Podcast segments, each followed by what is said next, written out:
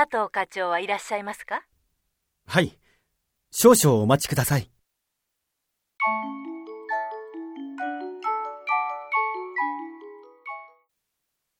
申し訳ございません。佐藤は、ただいま席を外しておりますが、では伝言をお願いいたします昨日いただいた見積もりの件で今日の2時頃までにお電話いただきたいと伝えていただけますか？